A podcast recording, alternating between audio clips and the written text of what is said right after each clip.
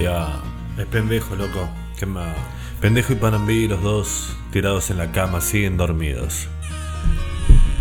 La puerta acaba de abrirse. En medio de la noche, las armas que relucen. Dos hombres con sus máscaras, con sus guantes, con sus trajes. Dan paso a otro que invade con un tanque, con su aspersor. Y con cautela, muy despacio, va rociando todo. Desde el piso hasta el techo. Llegan a la cocina y rocían también a la mucama. Cierra los ojos con fuerza, cierra la boca. Recibe el veneno como si fuera agua bendita. Los hombres avanzan por el penthouse. Van prendiendo las luces, apuntando con el arma, a todas las sombras, hasta que llegan a la pieza.